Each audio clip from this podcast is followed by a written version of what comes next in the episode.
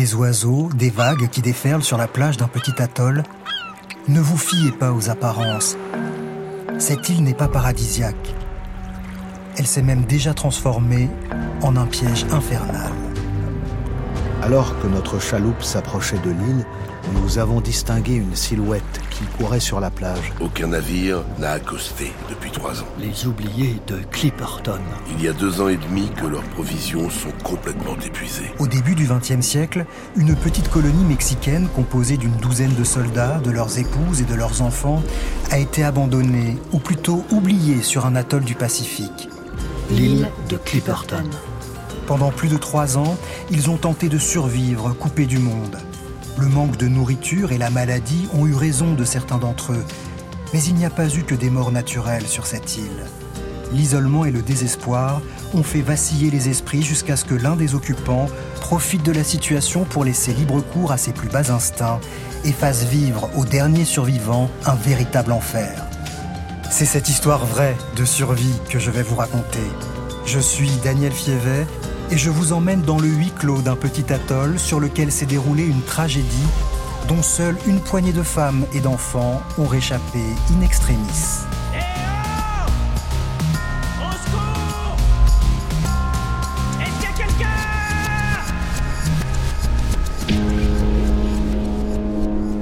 18 juillet 1917. Le Yorkton, un navire de guerre américain, tourne autour d'une petite île perdue dans le Pacifique. Jamais son commandant Harlan Page Peril n'aurait pris de lui-même la décision d'approcher d'aussi près ce petit morceau de terre au ras de l'eau, autour duquel d'imposantes vagues se brisent avec fracas. La description qu'il en fait dans un récit adressé à sa femme est éloquente. C'est une île à lagon, dangereuse et basse. Avec au sud-est, un rocher proéminent de 62 pieds de haut, qui lorsqu'on le découvre de loin, rappelle une voile et lorsqu'on s'en approche, prend l'aspect d'un immense château. Par mauvais temps, l'île elle-même n'apparaît qu'à courte distance. Un navire ne peut pas distinguer les brisants de la côte orientale suffisamment à temps pour changer de course et les éviter. Le genre d'écueil que les marins redoutent et contournent le plus loin possible en temps normal. Mais le patrouilleur américain a reçu des ordres. Cela fait maintenant un peu plus d'un mois que les États-Unis sont entrés en guerre contre l'Allemagne. Désormais, la Première Guerre mondiale s'étend jusque dans l'océan Pacifique. Une rumeur insistante court au sujet de ce petit atoll situé à 1300 km des côtes mexicaines. La marine allemande aurait décidé d'en faire une base arrière pour ses sous-marins. C'est pour cette raison que le commandant Péril a reçu l'ordre d'aller y jeter un œil. Ma première intention avait été de faire simplement le tour de l'île sans essayer d'y débarquer. Toutefois, je décidai un peu plus tard de tenter un débarquement. Le lieutenant Kerr déclara qu'il serait heureux d'aller à terre. Le médecin de bord décida alors de l'accompagner. Le lieutenant Kerr, le médecin Ross et quelques matelots embarquent sur un canot. Avec difficulté, ils parviennent à passer les brisants et atteignent l'île. Sur le rivage, ils se retrouvent face à un comité d'accueil des plus inattendus. Qui êtes-vous?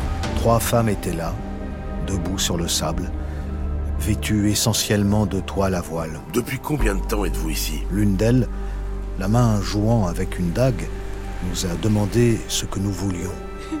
Elle devait, je suppose, avoir un peu peur, car nous étions arrivés armés comme une troupe d'occupation. Mais quand je lui ai dit que nous étions seulement des Américains, elle s'est effondrée et s'est mise à pleurer, en nous suppliant de les emmener hors de cette île.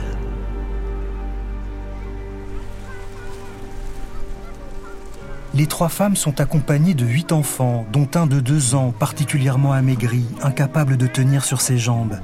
Les traits tirés, les femmes tentent d'expliquer leur situation. Elles sont mexicaines. Elles et les enfants sont les derniers escapés d'une petite colonie dont pas un homme n'a survécu. On les a abandonnés à leur sort. Aucun navire n'a accosté depuis trois ans. Il y a deux ans et demi que leurs provisions sont complètement épuisées. Quelques-uns des enfants ne portent que des culottes de toile rêche.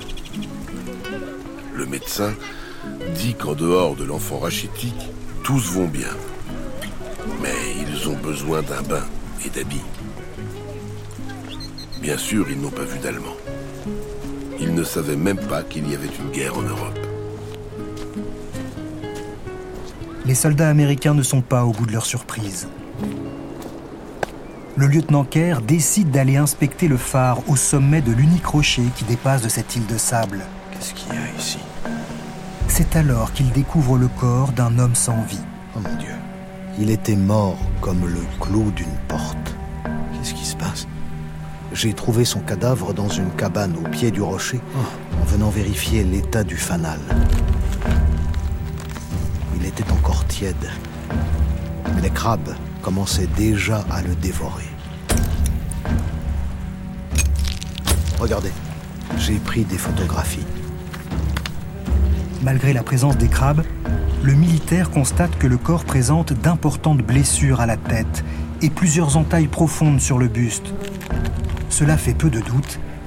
Cet homme a été assassiné et le crime vient d'être commis. Que s'est-il passé sur cette île?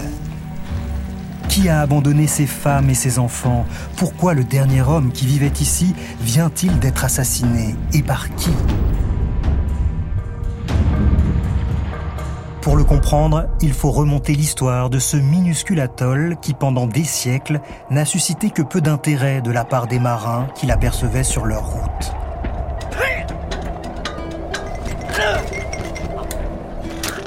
Un pirate anglais nommé John Clipperton y a séjourné quelques jours à la toute fin du XVIIe siècle.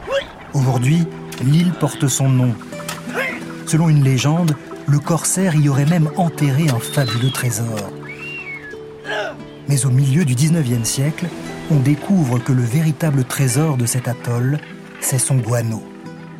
Les fientes des innombrables oiseaux qui habitent l'île se sont accumulées, formant une épaisse couche riche en phosphate, très recherchée pour faire des engrais agricoles. Dès 1892, une compagnie américaine se lance dans l'exploitation de la précieuse ressource, puis elle cède la place à une compagnie britannique. Ces exploitations se font dans un certain flou juridique les Français prétendent que l'île de Clipperton leur appartient depuis sa prise de possession par le lieutenant Victor Lecote de Kervegen en 1858.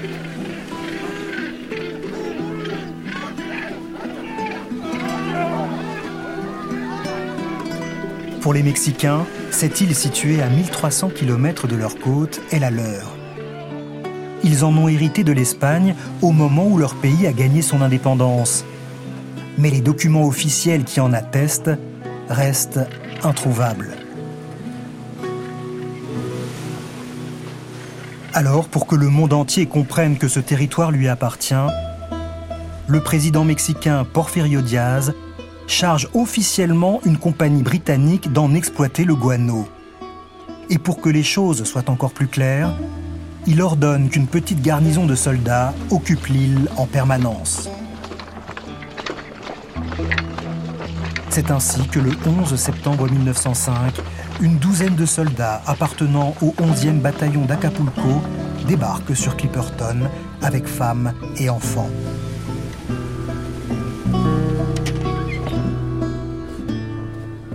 Le jeune lieutenant de 26 ans désigné pour diriger cette petite troupe se nomme Ramon Arnaud.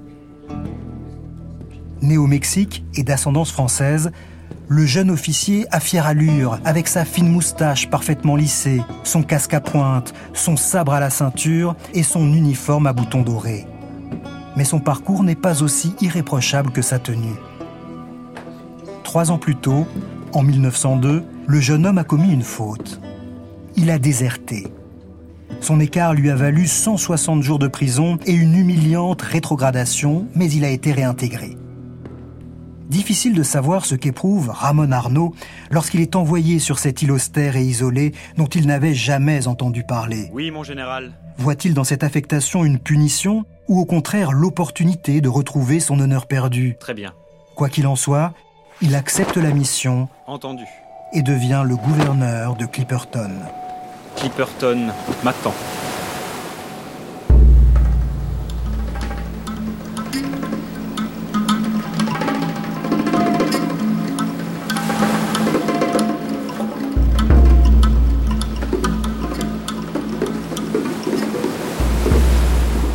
Lorsque le jeune lieutenant débarque sur l'île pour la première fois en 1905, il découvre le paysage singulier de cet atoll.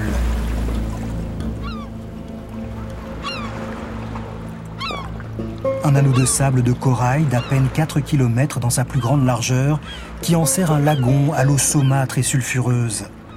Vu du ciel, Clipperton ressemble à une assiette d'eau verte posée sur un océan bleu outre-mer. Pas un brin d'herbe ne pousse sur cette fine bande de sable circulaire, peuplée d'oiseaux et grouillante de petits crabes oranges, voraces mais non comestibles. Par le passé, il y a eu jusqu'à une centaine d'ouvriers sur l'atoll. Mais les businessmen ont jeté leur dévolu sur d'autres îles plus rentables. Un semblant d'activité est maintenu de façon artificielle à la demande du Mexique, dont la préoccupation est avant tout d'occuper le terrain. Sur place, un homme, Gustav Schulz, est chargé de superviser l'activité des quelques ouvriers encore présents.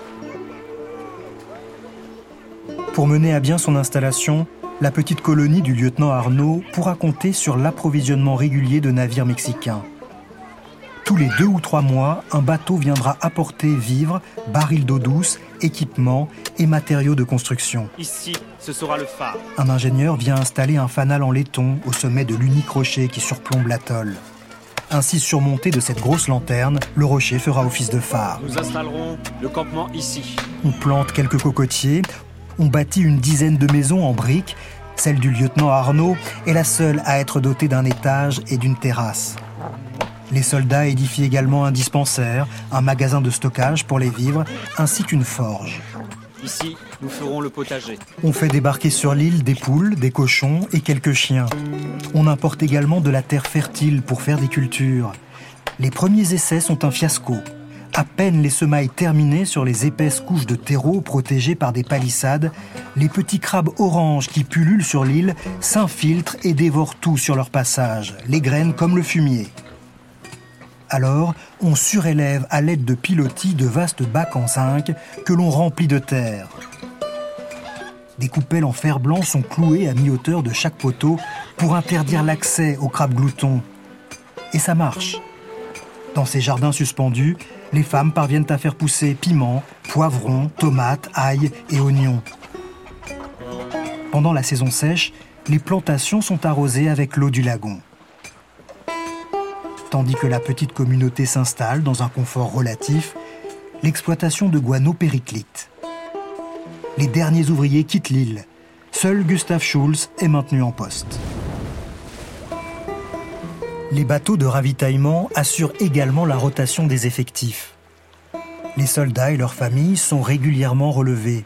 Le lieutenant Ramon Arnaud lui-même retourne quand il le peut sur le continent. Ma très chère Alicia. Une femme l'y attend. Mon cher Ramon. Ici, sur cette île, je n'arrête pas de je penser viens à vous. d'ouvrir votre lettre et je me languis de vous revoir. Ramon a trouvé l'amour. Elle s'appelle Alicia Rovira. C'est une très jeune femme. Elle n'a que 18 ans, lui en a 28, quand il décide de se marier en 1908. En acceptant d'épouser le gouverneur de Clipperton, Alicia sait à quoi elle s'engage. Elle va devoir s'installer sur cet îlot lointain dont Ramon ne lui a rien caché. Cette élégante jeune femme, aux traits fins et aux toilettes soignées, fille d'un riche commerçant catalan, a certainement conscience que la vie sur cet atoll austère risque d'être éprouvante. Mais elle ne se doute pas de la tragédie qui l'attend. Fin août 1908, la toute jeune mariée Alicia Arnaud débarque avec son lieutenant de marine Ramon Arnaud sur l'île de Clipperton. Elle est chaleureusement accueillie par une vingtaine de personnes. Les soldats, leurs épouses, leurs enfants, entourés de leurs chiens, leurs poules et leurs cochons, lui souhaitent la bienvenue. Les journées et les semaines s'étirent dans la moiteur tropicale du petit atoll, sous un ciel changeant, tantôt gris et lourd, tantôt uniformément bleu et vide.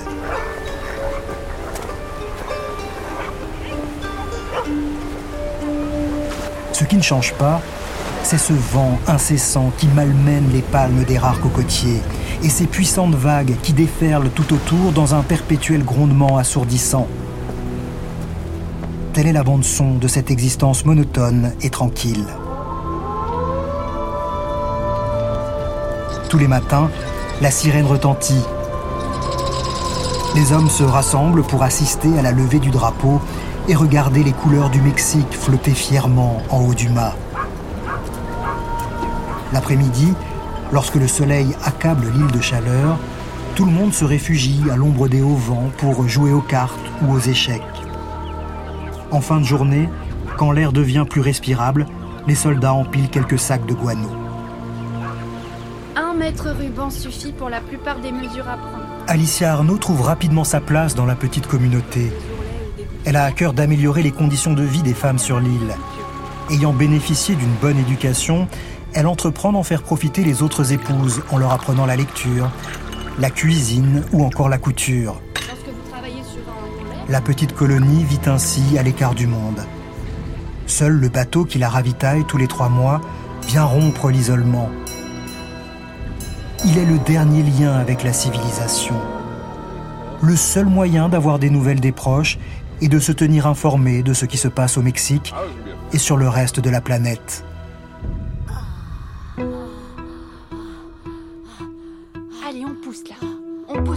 En juin 1909, un an après son arrivée, Alicia accouche de son premier enfant sur l'île avec l'aide des femmes du camp. C'est un garçon. Il s'appellera Pedro Ramon. Deux ans plus tard, dans les mêmes conditions, Alicia met au monde une fille. Elle portera le même nom que sa mère. Pendant que la famille Arnaud s'agrandit et coule des jours paisibles sur Clipperton, le Mexique s'embrase.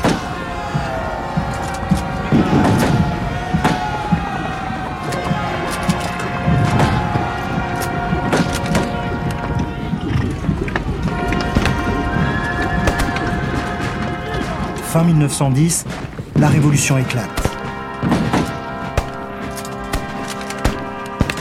Un an plus tard, Porfirio Diaz, qui dirigeait d'une main de fer le pays depuis 35 ans, abandonne le pouvoir et s'exile en France.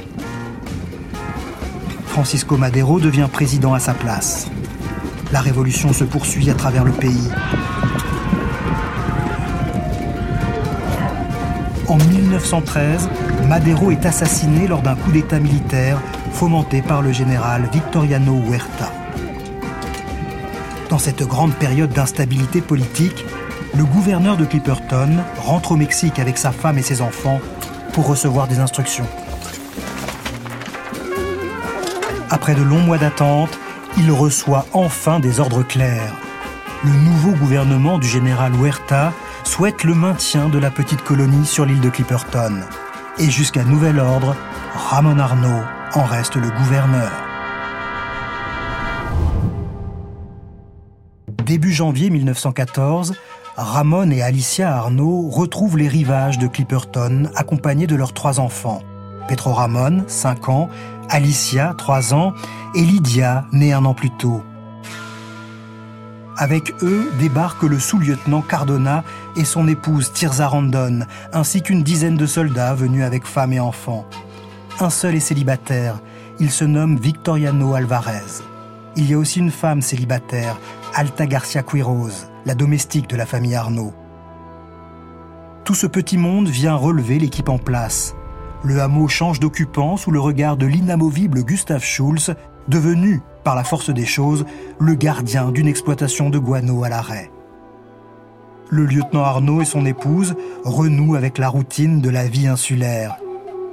Mais un peu plus d'un mois après leur arrivée, un événement imprévu vient rompre la monotonie du quotidien.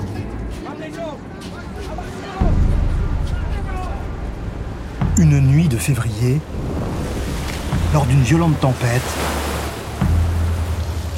un bateau américain, le Nokomis, est poussé par de puissantes déferlantes sur les récifs qui entourent l'atoll. Sous les coups de boutoir de l'océan, la goélette finit par se disloquer. Par chance, tous les passagers échappent à la mort. À l'aube, depuis leur île, les Mexicains voient s'approcher la petite chaloupe des naufragés. À bord, ils sont douze. Le capitaine Jens Jensen, sa femme, ses deux enfants et huit hommes d'équipage. on les aide à gagner le rivage.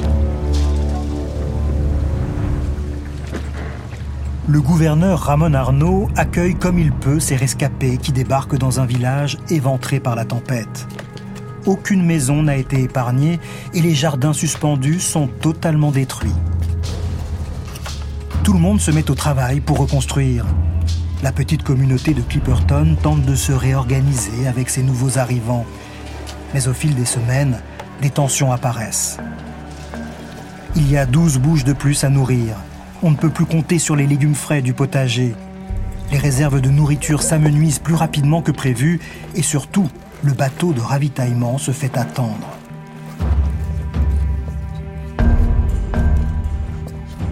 Cela fait maintenant cinq mois qu'aucun navire n'est passé.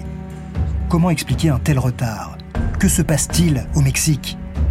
Personne n'a la réponse, mais tout le monde comprend que la pénurie guette. L'eau de pluie permet de recharger les stocks d'eau douce, mais il va falloir rationner la nourriture. L'inquiétude s'installe et les esprits s'échauffent. Gustave Schulz remet en cause l'autorité et les décisions du gouverneur Ramon Arnaud. Les deux hommes entrent en conflit.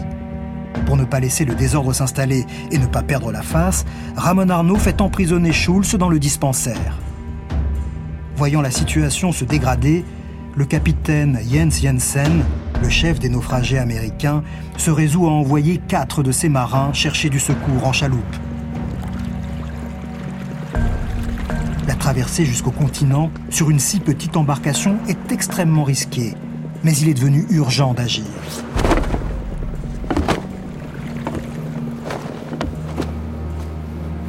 Le 4 juin 1914, quatre marins volontaires quittent Clipperton, la peur au ventre. Ils vont réaliser un véritable exploit. Après 17 jours de navigation à la voile et à la rame dans leur petit canot, ils arrivent épuisés dans le port d'Acapulco. Coup de chance, un navire de guerre américain, le USS Cleveland, fait escale dans le port mexicain. Les matelots s'empressent d'aller demander du secours à leurs compatriotes. Le capitaine du Cleveland réagit sans attendre. Tenant compte de leur déclaration et du fait qu'ils avaient jugé nécessaire de faire ce voyage en canot pour venir chercher du secours, j'ai estimé la situation urgente et j'ai appareillé le lendemain matin pour Clipperton.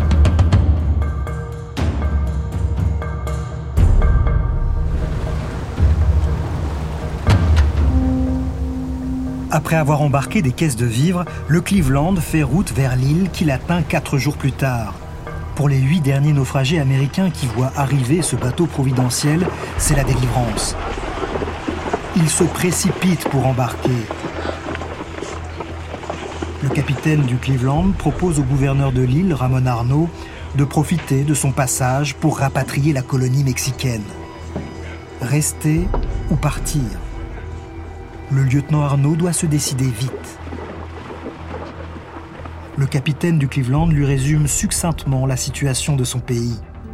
Les chefs révolutionnaires qui gagnent du terrain, Obregon qui est entré dans Guadalajara, Zapata qui occupe maintenant tout l'état de Morelos. Partout, les troupes fédérales sont en déroute. En moins d'une demi-heure, Ramon Arnaud prend la décision la plus importante de sa vie ils resteront sur l'île. Choix qui peut surprendre. Peut-être est-il guidé par le sens du devoir. Ramon Arnaud, qui avait déserté dans sa jeunesse, ne veut pas qu'on lui reproche d'avoir récidivé. Il est aussi possible qu'il craigne, s'il rentrait, que son statut de militaire lui vale d'être exécuté sans autre forme de procès par les révolutionnaires. Quelles que soient les raisons qui conduisent le gouverneur à choisir de rester sur l'île, on peut s'étonner qu'il ne profite pas du passage de ce navire pour évacuer les femmes et les enfants, compte tenu de la situation incertaine qu'il s'apprête à affronter. Le capitaine du Cleveland prend acte de la décision du gouverneur Arnaud. Tout le monde restera, sauf Gustav Schulz. Ses relations avec le commandant de l'île avait atteint un tel degré d'animosité que ce dernier m'a confié que M. Schultz avait, à son avis, perdu la raison. De leur côté, les déclarations de M. Schultz au sujet du commandant étaient tout aussi acides. Vu les circonstances, il a paru préférable d'emmener vers Acapulco M. Schultz.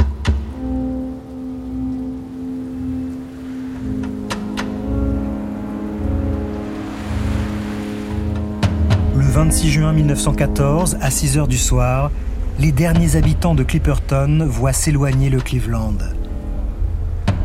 Ce bateau était leur dernière chance d'échapper à la tragédie qui les attend. Ramon Arnaud n'a peut-être pas réalisé à quel point la Révolution avait mis son pays à feu et à sang. Un mois après le passage du navire, le président Huerta, dont le gouvernement avait donné l'ordre de poursuivre la colonisation de Clipperton, est contraint d'abandonner le pouvoir.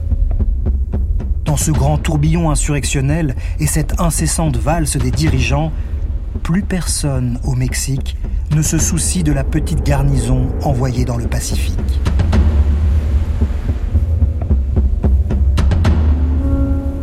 Après plusieurs mois d'attente, la situation se dégrade sur Clipperton. Les vivres commencent à manquer. On rationne les portions de haricots noirs et de maïs. Pour compléter les repas, on se met à chasser les oiseaux et à ramasser leurs œufs. La pêche dans le lagon est loin d'être miraculeuse et la production des cocotiers bien maigre. Pour économiser cette précieuse ressource, on ne prélève qu'une seule noix de coco par semaine. Celle-ci est partagée entre les enfants. Deux femmes y ont également droit. Alicia Arnaud et Tirza Randon. Non pas parce qu'elles sont les épouses des deux plus hauts gradés, mais parce qu'elles sont enceintes.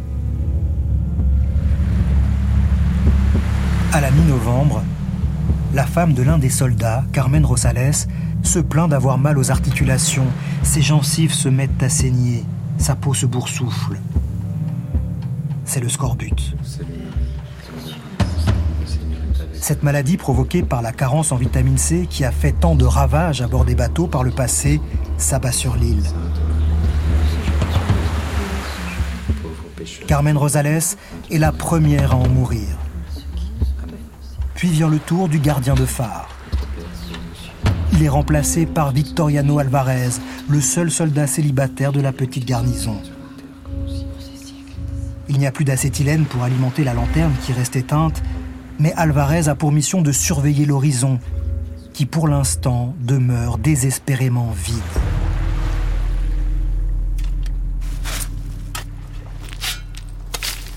Les décès se succèdent.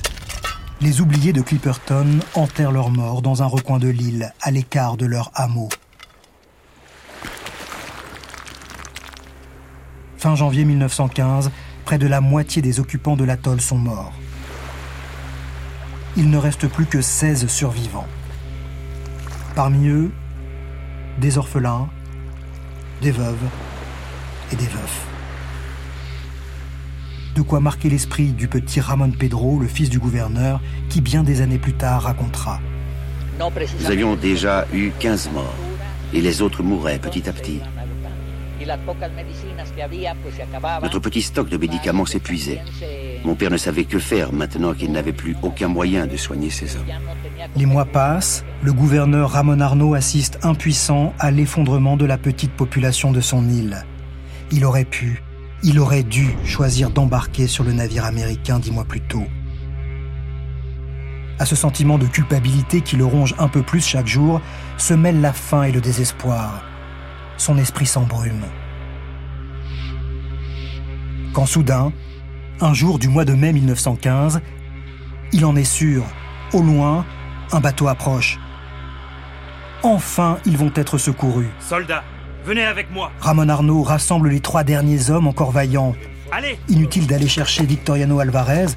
Le nouveau gardien de phare est très mal en point. c'est un ordre. Fiévreux, il ne serait d'aucune aide.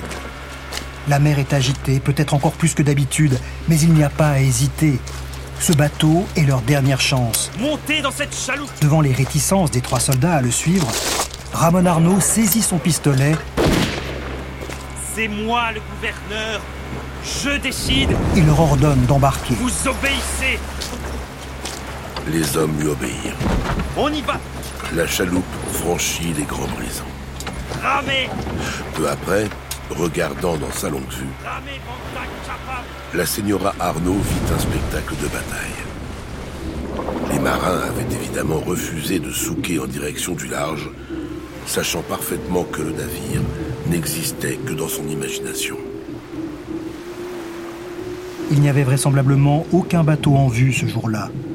Les mots que vous venez d'entendre sont ceux du commandant Péril, le sauveur des derniers rescapés de Clipperton. Son récit repose sur les confidences que lui a faites Alicia Arnaud. C'est elle qui lui a confié comment son mari et ses soldats étaient morts sous ses yeux. Le canot chavira quand les marins essayèrent de maîtriser leur chef pour lui enlever son pistolet. Le capitaine Arnaud et ses hommes se noyèrent ou furent dévorés par des requins.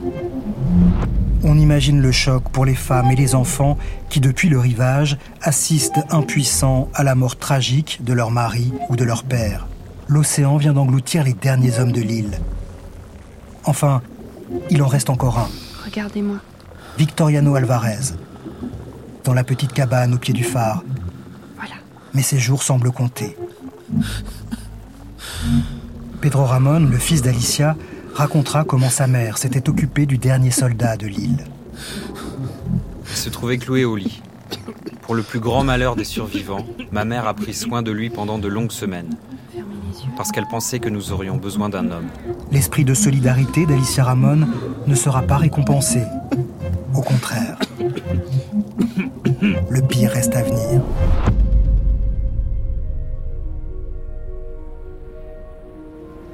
Jour de juin 1915, un silence inquiétant s'abat sur l'île de Clipperton. Tous les oiseaux disparaissent. Ils fuient. Un terrible ouragan approche. Les derniers habitants de l'atoll, eux, vont devoir l'affronter. Ils se réfugient dans les replis de l'unique rocher de l'île sur lequel trône la lanterne éteinte du phare. Ils assistent au terrifiant spectacle. De gigantesques lames traversent l'atoll d'un rivage à l'autre. Le lagon central se transforme en une marmite bouillonnante. Il n'y a plus de ciel, plus de mer, plus de terre. Rien que de l'eau et du vent. En s'engouffrant dans les voûtes et les anfractuosités du rocher, le vent produit de lugubres harmonies. Dans le chaos, le rocher résonne comme les orgues d'une cathédrale. Clipperton chante dans la tempête.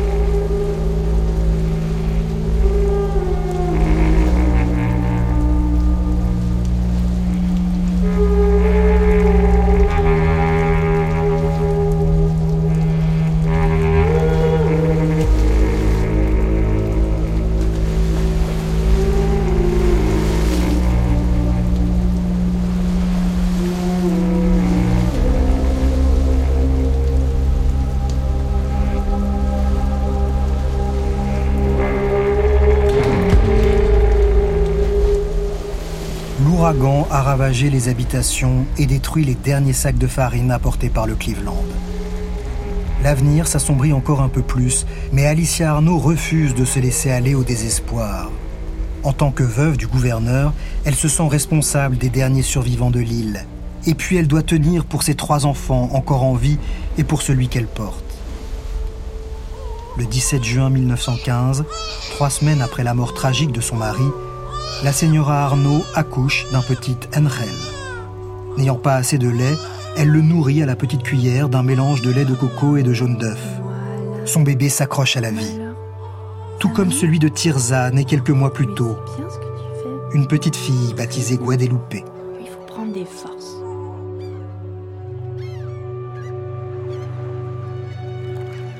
Sous la gouvernance d'Alicia Arnaud, qui n'a alors que 26 ans, la petite communauté connaît une certaine stabilité. On célèbre les naissances et plus personne ne meurt. Il y en a même qui guérissent. La petite portion de noix de coco hebdomadaire à laquelle désormais tout le monde a droit fait des miracles contre le scorbut.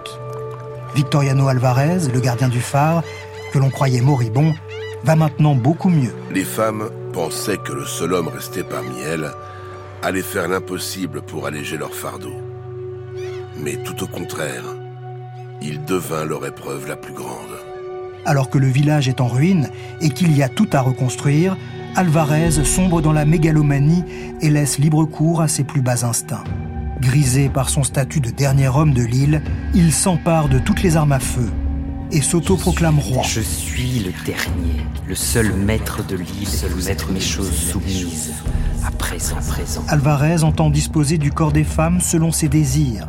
Il continue de vivre à l'écart du village, au pied du phare. Lorsqu'il rend visite aux femmes, il porte sur lui tout un arsenal. Il était armé d'un fusil de chasse, d'un Mauser, d'un pistolet à barillet, et il portait en permanence un poignard attaché à l'avant-bras. Alvarez a détruit toutes les autres armes.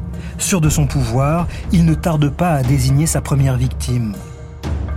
Juana Velasco. Elle n'a pas d'enfant, mais a pris sous son aile une jeune orpheline. Alvarez somme Juana de le rejoindre dans sa cabane au pied du phare. Le village est terrorisé. Personne ne proteste. Le lendemain, Juana et sa fille adoptive manquent à l'appel.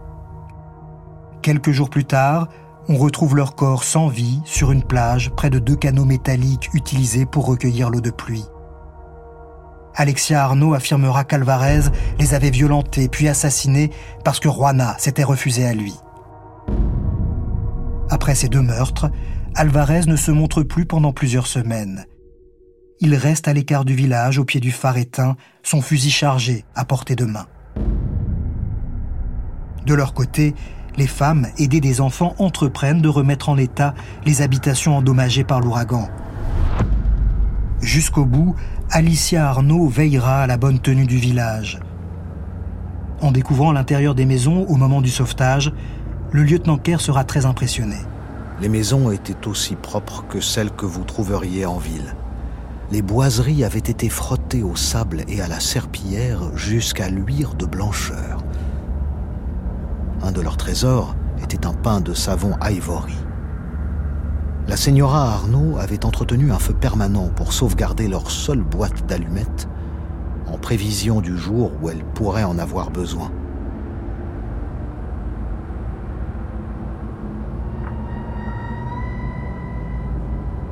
La bonne tenue des maisons n'empêche pas le malheur de s'abattre à nouveau sur le hameau. Alvarez finit par réapparaître. Les femmes n'osent plus lui résister. Lorsqu'il jetait son dévolu sur l'une d'elles, il l'emportait dans sa cabane et la forçait à vivre avec lui aussi longtemps qu'il lui plaisait. Après avoir assassiné, Alvarez viole impunément. Parfois de très jeunes filles. L'une de ses victimes n'a que 13 ans. Mais il semble hésiter à s'en prendre directement à la veuve du gouverneur. Alicia Arnaud affirmera qu'il ne l'avait jamais touchée. S'il ne l'agresse pas physiquement, il exerce sur elle une véritable torture psychologique. Les années passant, il comprit qu'elle constituait un danger. S'ils étaient secourus un jour, elle ne garderait pas le silence de ses crimes. Il prit l'habitude de lui répéter qu'il l'empêcherait de quitter l'île et qu'il la tuerait à la minute où un navire serait en vue. Souvent, la nuit, elle se réveillait et le voyait penché sur elle, un poignard à la main, hésitant à mettre sa menace à exécution. C'est dans le contexte de cet interminable huis clos mortifère qu'apparaît à l'horizon un matin de juillet 1917 le navire de guerre américain du commandant Perry. Quand elle l'aperçoivent au loin, Alicia Arnaud et Tirza Randon redoutent qu'Alvarez mette ses menaces à exécution et tue toutes les femmes avant qu'elles ne puissent révéler ses crimes. Depuis sa cabane, celui-ci n'a pas dû apercevoir le bateau. Tirza, la dernière victime en date d'Alvarez, et Alexia, dont l'heure risquait de bientôt arriver, se rendent d'un pas décidé à sa cabane.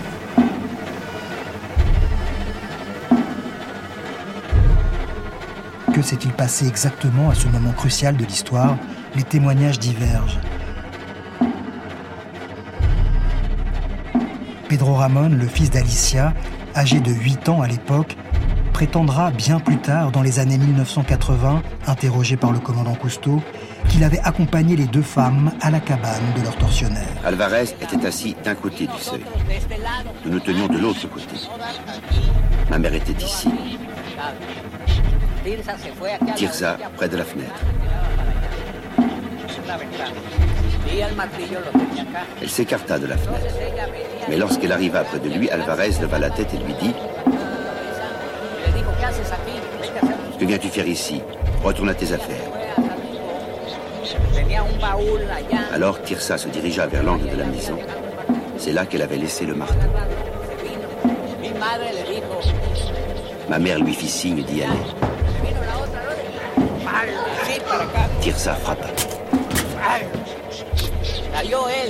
Il tomba. Ma mère me repoussa.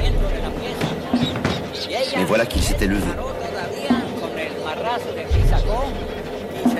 Il prit une hache et s'approcha de ma mère. Elle le saisit et le maintint fermement. Elle cria dans ma direction Le Moser Le fusil était posé près de la porte. Je l'attrapai, fis demi-tour et courus. Ma mère m'enjoignit d'aller chercher un bidon de pétrole pour brûler le corps d'Alvarez. Ce récit constitue l'un des seuls témoignages directs dont nous disposons, mais est-il tout à fait exact? On peut s'étonner qu'Alicia Arnaud décide d'emmener avec elle son petit garçon de 8 ans pour aller commettre un meurtre. La mémoire humaine est loin d'être infaillible. Plus de 60 ans après les faits, Pedro Ramon raconte peut-être de bonne foi une scène qu'il a reconstruite en mêlant l'imagination de l'enfant qu'il était et ce qu'on lui a raconté. Selon le récit du commandant Péril, établi à partir de ce que lui ont dit Alicia Arnaud et Tirza Randon, les deux femmes étaient seules lors du meurtre. Et Péril en attribue l'entière responsabilité à Tirza, qu'il nomme l'indienne compte tenu de ses origines autochtones. Alors qu'Alvarez était en train de cuire une mouette, l'indienne saisit soudain un marteau. Et avant qu'il ait pu réaliser ce qui se passait, elle frappa sur la tête, l'assomma, puis l'acheva d'un second coup, porté avec plus de force et de rage encore que le premier. Cela ne lui suffit pas, bien que l'homme fût manifestement mort. Tirza le poignarda plusieurs fois. Soudain, bouleversés par l'horreur de ce crime, les deux femmes se précipitèrent hors de la cabane où le corps de l'homme était étendu. Peu de temps après le meurtre, les femmes voient arriver le canot envoyé par le commandant Péril, avec à son bord le lieutenant Kerr. Alors que notre chaloupe s'approchait de l'île, nous avons distingué une silhouette qui courait sur la plage, agitant frénétiquement un chiffon blanc. Nous voilà donc arrivés à ce moment où ils découvrent les trois femmes sur la grève, vêtues de toile à voile. L'une d'elles, la main jouant avec une dague, nous a demandé ce que nous voulions. La femme qui semble être la meneuse et qui peu de temps après s'effondre en larmes et les supplie de les emmener loin de cette île, c'est bien sûr Alicia Arnaud. On lui donne 40 ans, mais elle n'en a que 29. Quatre des enfants sont les siens, dont le plus jeune, celui qui est rachitique. Les deux autres femmes n'ont que 21 ans. Lorsque Kerr interroge les femmes au sujet du cadavre qu'il vient de découvrir, Tirza ne tarde pas à s'accuser du meurtre les femmes racontent l'enfer qu'Alvarez leur a fait vivre pendant plus de deux ans. Loin de regretter son geste, Tirza dit simplement à ses sauveurs Je pense que le doux Jésus n'avait pas l'intention de le laisser quitter l'île. Mais s'il l'avait, il aurait été bien déçu. Après avoir rassemblé les quelques affaires qu'il souhaite emporter, les oubliés de Clipperton embarquent sur le navire américain et quittent l'atoll, abandonnant au crabe le corps de Victoriano Alvarez. À l'arrivée du bateau dans le port de Salina Cruz, les marins américains assistent avec émotion aux retrouvailles d'Alicia Arnaud et de son père, Félix Rovira, informés de l'heureuse nouvelle par un message radio envoyé quelques jours plus tôt. C'était comme si elle revenait vers lui du tombeau. Il avait écrit lettre sur lettre au gouvernement mexicain pour connaître son sort et à chaque fois, il avait reçu la même réponse, toute la colonie a péri. Le père et la fille étaient si bouleversés qu'ils pouvaient à peine parler. la justice mexicaine oubliera de se pencher sur le meurtre d'Alvarez, comme le gouvernement mexicain avait oublié d'aller rechercher ses ressortissants. La tentative de colonisation de l'atoll de Clipperton, à laquelle ils ont participé pour le compte du Mexique, n'a servi à rien. Le 2 janvier 1931, le roi d'Italie Victor Emmanuel III, que la France et le Mexique avaient chargé d'arbitrer le différend qui les opposait, rend officiellement son verdict. Clipperton est un territoire français. Depuis cette date, la petite île du Pacifique a régulièrement fait l'objet d'occupations militaires et d'études scientifiques. Mais elle est restée inhabitée la plupart du temps. À ce jour, l'occupation de l'atoll de Clipperton par les Mexicains, qui a duré en tout une vingtaine d'années, reste la plus longue et la plus tragique.